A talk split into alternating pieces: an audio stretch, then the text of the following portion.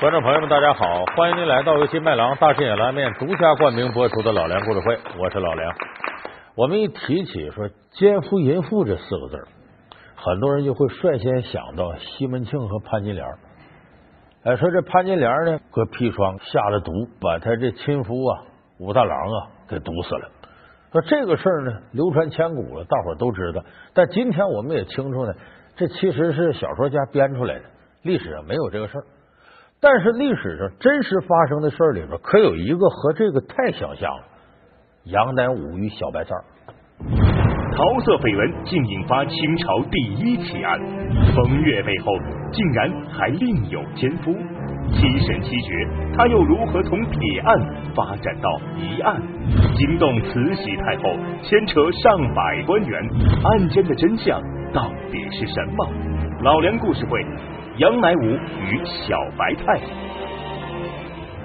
我估计电视机前的观众朋友很多人都听杨乃武、小白菜啊，有的人看的电视剧，呃，好多戏曲电视剧都反映这个事儿，这是大清年间的事儿，说奸夫淫妇两个人恋奸情热，哎，就把他这亲夫啊和砒霜给毒死了，是以风月绯闻定的案，很典型的事儿。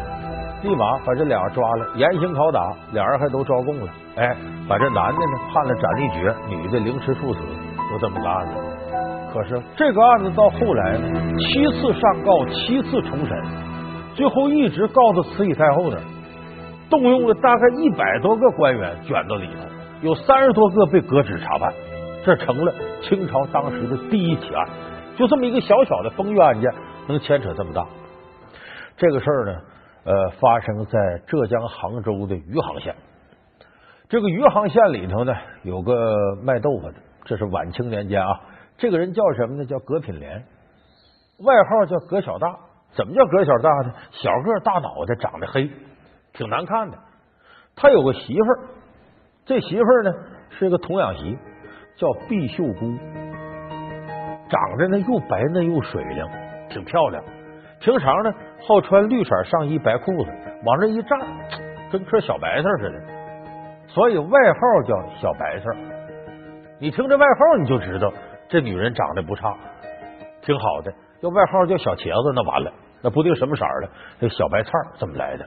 这小白菜呢，在家里跟葛品莲过日子，就跟潘金莲和武大郎似的，根本不搭配两个人。而这个葛小大这人疑心还重，总怀疑自个老婆跟别人勾勾搭搭的。真的？什么人？你给我告诉我，先锋在哪儿？你你多心了，我刚才都是一个人在家，没有什么奸夫。出来！隔三差五还使用点家庭暴力。这小白菜啊，跟这个葛小大关系也不好，所以也谈不上有什么幸福。结果两人过过日子呢，有这么一天呢，她这丈夫葛小大回到家里，突然间躺着就死了，口鼻出血。这老葛家人不干了，说这个人死就死呗，暴毙的也有很多情况，怎么就口鼻流血呢？这是不是让人毒死的？告到县太爷这，县太爷让这个仵作呀一验尸，拿银针验毒，哎，这银针变黑了，真是毒死的。死者是以中毒毙命。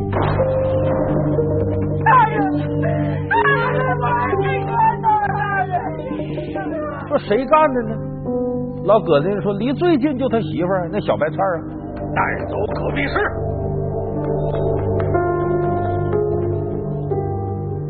说这一打听呢，他媳妇儿挺漂亮，他媳妇儿跟一个人有绯闻，不用问了。这他俩勾搭到一块儿了，她丈夫不干，就把她丈夫给弄死了。像小白菜这样的女人，嫁给葛小大那样的男人，我就不信他能守得住妇道。明白，小的这就去办。县太爷发动人民群众，人民群众就举报了啊，说是我们知道有这么个事儿，说这小白菜啊有个绯闻男友，跟他不清不白的人。有个举人姓杨，叫杨乃武，说他俩好，外边传遍了。杨乃武小白菜，说这叫羊吃白菜，他俩好，说肯定是这俩人把他亲夫给弄死了。大人，这都是那些市井无赖画的。葛小大，是不是死于砒霜？那个送给你砒霜的人不是别人，他就是你的奸夫。你和杨大夫通奸日久，那是整个余杭人人皆知的事实啊！这逻辑就简单了，就是看你艳若桃李，岂能无人勾引？正当年轻，怎能冷若冰霜？二人恋奸情热，亲夫从中阻拦，自然起杀亲夫之意。此案不问，意义明了啊！给你送砒霜的奸夫是谁？没有。用刑。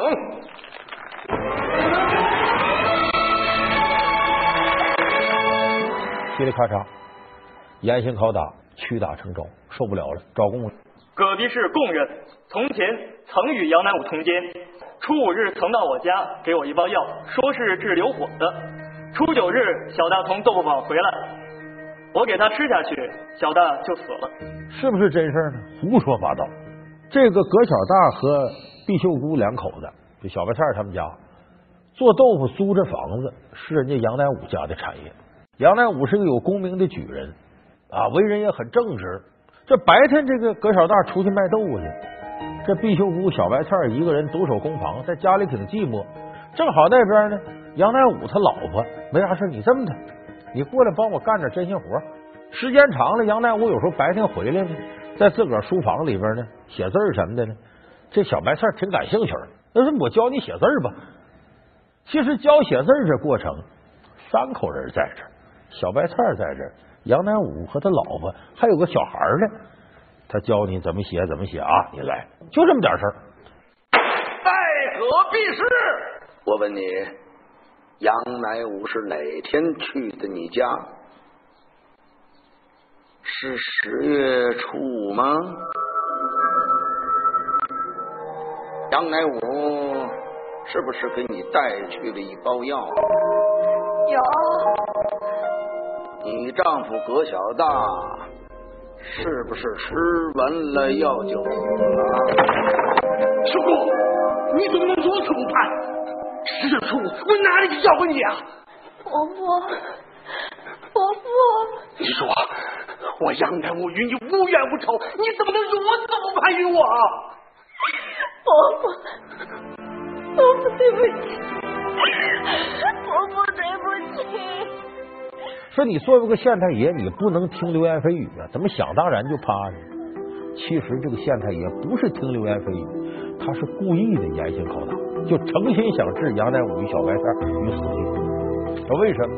这个历史有真实记载，葛小大死了。鼻子流血，其实就是口鼻出血，不是脐窍耳朵哪叫耳朵哪出血那事儿大。口鼻出血很正常，在哪儿？这葛小大得了一种血液病，这死的时候口鼻出血很正常。现在要说找仵作，这刘希同县令就说给我用银针来验毒。银针验毒的原理是什么呢？说往这里一插，拿出一看黑了，这有毒。它道理在什么呢？古时候银的提炼呢不是很纯。那么毒死人的砒霜，砒霜有个化学方式名叫三氧化二砷，就是这砒霜提炼也不很纯，往往里边含有大量的硫或者硫化物。这个银遇到硫啊，容易产生一种新的合成物硫化银，这硫化银色是发黑的。所以如果说这里有砒霜，银针一探，拿上来硫化银就这样。可是它有个程序在哪儿呢？一般探完之后呢，先搁肥皂水洗。你要能洗下去，那可能这血就黑的粘的；要洗不下去，那可是硫化银了，那说明真有毒。那么当时这个县令刘希同呢，让仵作呀拿这个银针探，探完之后不是黑色的，有点淡青色。其实洗吧洗吧洗掉了，但是县令认定这就是毒。说为什么县令一口咬定就这么回事然后严刑拷打，然后就是啊斩立决和这个凌迟处死。这电视剧里给出一种解释。阮大姐，你就宠我吧，要不然我还不如去死。我认识你，你是余杭县的黄花公子刘子汉。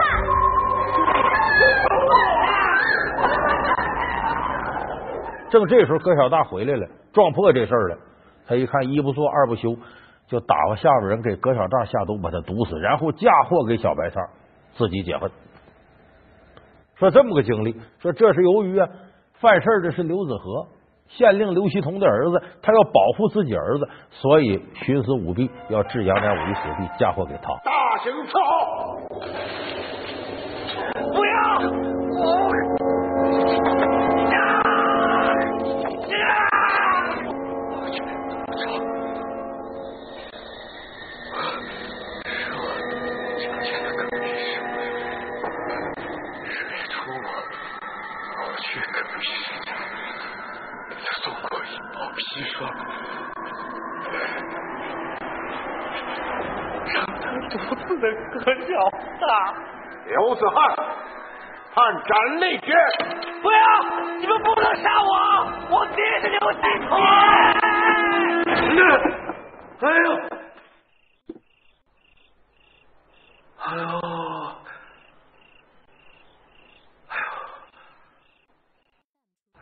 那么说，这是不是真事呢？当然不是真事因为正史里头根本没有刘子和这人。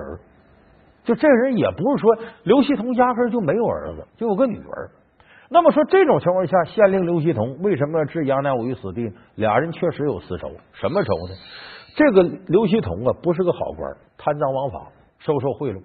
杨乃武呢，是个举人，有功名，在当地有身份有地位，为人很正直，就瞧不上这刘锡同。经常指桑骂槐的骂谁？谁给你我说谁给你你这恶劣！我让你欺负老百姓，我跟你没完！杨大武，听说你袭击了梁旭和春芳啊？大清王法有规定，粮米时严禁用脚踢，府台也有布告，一出之米必须交还粮户。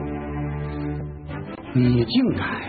用如此卑鄙手段横征暴敛，刘知县，你眼里还有王法吗？我告诉你杨大夫，本县从来都是照章办事，你这是欺压百姓、鱼肉百姓，你对得起朝廷吗？你对得起你这个官府吗？你，你这些贪官污吏，有我杨大夫在，迟早要把你们给他全摘了。而且当面也对不客气。而刘锡通没办法收拾不了他，因为举人是国家有功名的，你要动他得往上报。所以这刘锡通对杨乃武恨了很长时间了，找不着机会，可算逮着个机会，这一定要给你坐实了。所以没有的事儿他也说成有的，莫须有。对杨乃武严刑拷打，最后把他判了个斩立决。那边小白菜刘世说，这个冤案就这么做成了。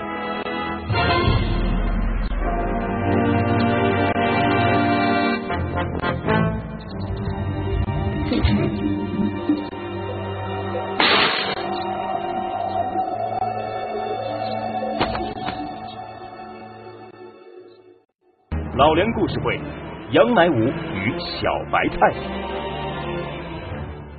老梁故事会是由金麦郎大金眼拉面独家冠名播出。接下来发生的事儿，这使他成为了满清第一奇案。为什么？有一根筋的杨乃武他姐姐叫杨淑英，确实有这人。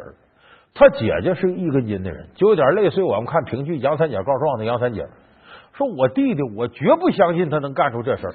那小白菜我也认识。也不是一个说是很淫荡的妇女，绝对不会是这种情况。我弟弟一定是被冤枉了，这事儿我不能甘心，我得告。明白了，老柴，我我们杨家倾家荡产了呀！你们以后如何生活？只要冤能平，人能还，这些家产我们都可以再治。今天来就是让你亲手书写诉冤状的。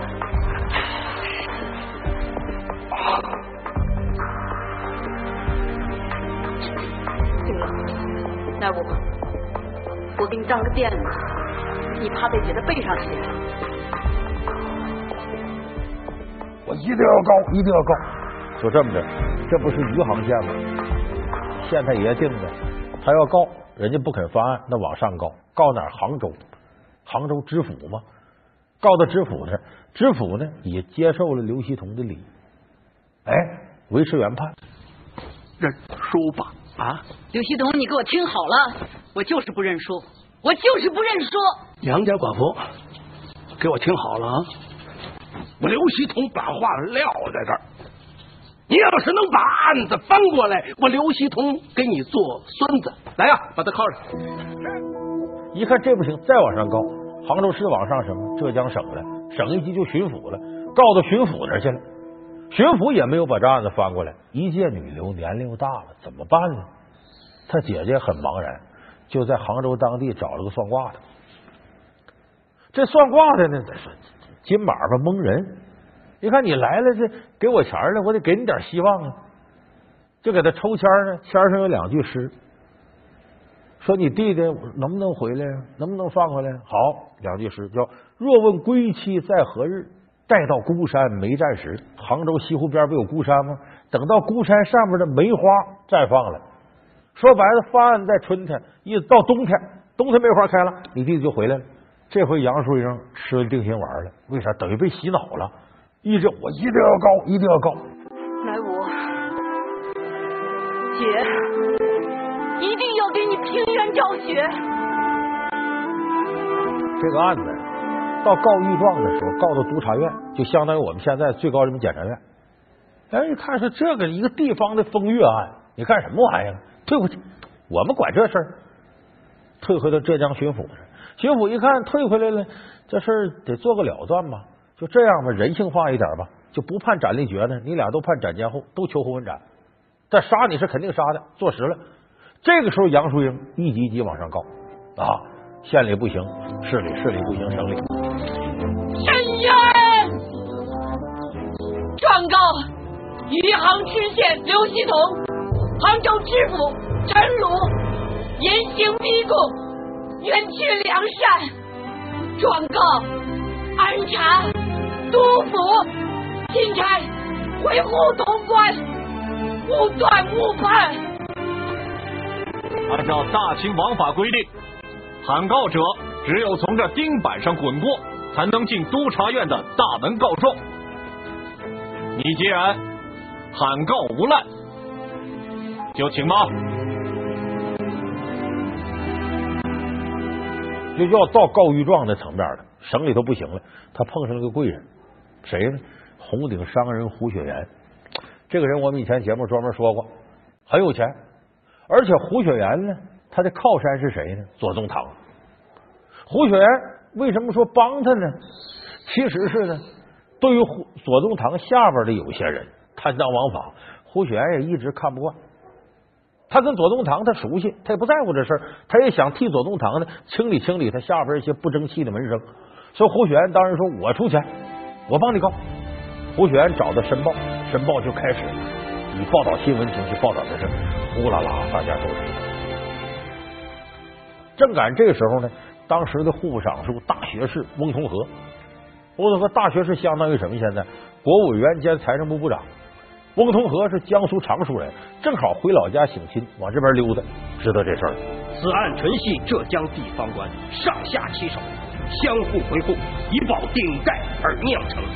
我等仰邀明鉴，恳请督察院以民命为重，奏请圣上将此案借步重审，严求确刑，昭平允而服人心。今天我等十八位浙江学子联名呈送，代表浙江学子，恳请翁大人将此案细加参详，并上奏朝廷，将此案借步重审。以平天下之奇冤。接状。翁同龢一看晴天博日，朗朗乾坤，两个人就这么被冤枉，这可不行。这我大清天下有没有天理了？所以正好这时候申报的新闻传到了北京，翁同龢回到朝廷上，跟慈禧太后建议，咱得借这事儿树民心，就让每个老百姓感觉到咱们这司法是公平公正的，才可以。据臣下所知。这杨乃武与小白菜一案，浙江承审大小官员一味行求、严刑逼供、罗织冤狱、草菅人命、一应官员，都是两湖人。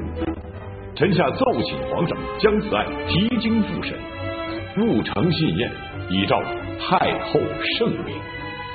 有人就说这里头有政治阴谋，是因为当时啊，虽然发生在浙江杭州这事儿。所有的官员呢，都是左宗棠的嫡系亲信，两湖派的官员。而慈禧太后那时候呢，想整左宗棠，找不着证据，先削除你的羽翼。慈禧太后就不管这事儿，让你一层层往上告，哎，我也不说判，也不说不判，把这事拖着，让你更多的浙江一带的官员卷进来，差不多了，慈禧太后啪一发案，把你们全一网拿下，削弱打击左宗棠的势力，打击两湖派官员，就这么着，刑部重新审这案子，三堂会审，到这时候已经第七次审了。再一审，前前后后发现这经过纯属刘锡同贪赃枉法、徇私舞弊啊，官报私仇。杨乃武、小白菜再一调查，人俩根本就没这事儿。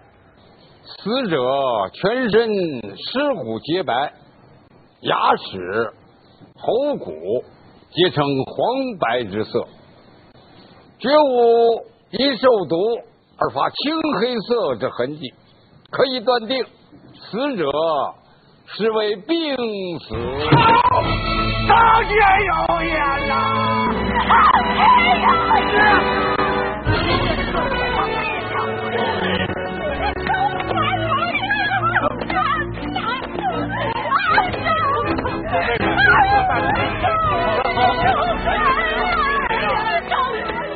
就这个，他把他俩一句实话，把那些官处理了一遍。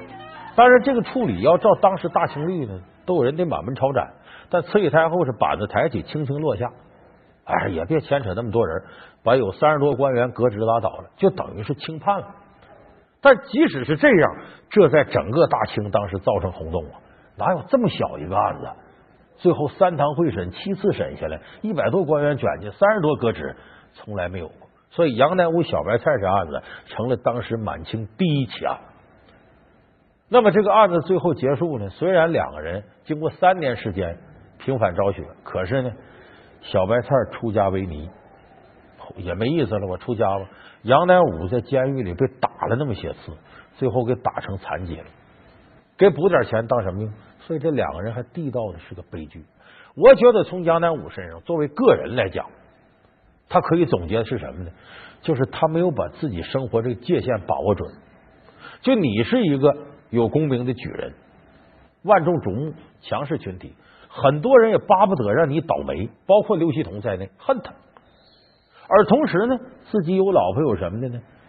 一个别人家的老婆到你家留吃饭也就罢了，你还教他写字你这等于呢生活界限没划清，人为的给人制造了一个传播绯闻的机会和由头，所以叫君子防未然，不处嫌疑间，瓜田不纳履，李下不正官。就真让人嚼舌头的事，咱躲得远一点。哎，这样的话，可能有些无妄之灾就不会轻易找上你。所以我们总结杨乃武小白菜这案子，那个别人嚼舌头是你改变不了的，唯一我们能够控制和把握的是我们自己的言行，一定要慎之又慎。尤其是你是个有功名的人，是个有地位的人，更加要注意这样的事情。好，感谢您收看这期老梁故事会。老梁故事会是由金麦郎大金野拉面独家冠名播出。我们下期节目再见。Thank you.